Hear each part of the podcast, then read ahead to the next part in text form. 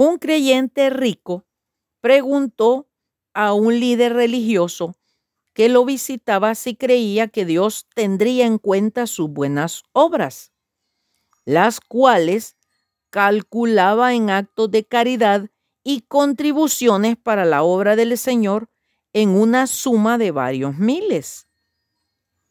El líder le dijo que ciertamente Dios tendría en cuenta hasta el vaso de agua fría dado en su nombre, pero que para su salvación las buenas obras no contaban.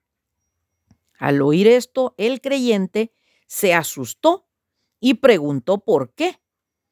El líder le explicó, ¿alguna vez usted se alojó en uno de los hoteles más caros de Nueva York?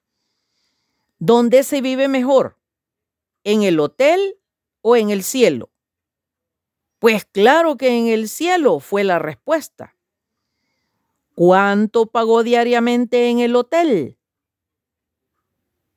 Al recibir el dato, el líder hizo cálculos encontrando que los miles apenas le alcanzaban para un año y meses. Recuerde, dijo al creyente rico, el cielo es eterno. Con sus obras de caridad aquí en la tierra, usted no podría pagar su hospedaje en el cielo ni para un día. El cielo es de mayor valor. Ojo, bendiciones.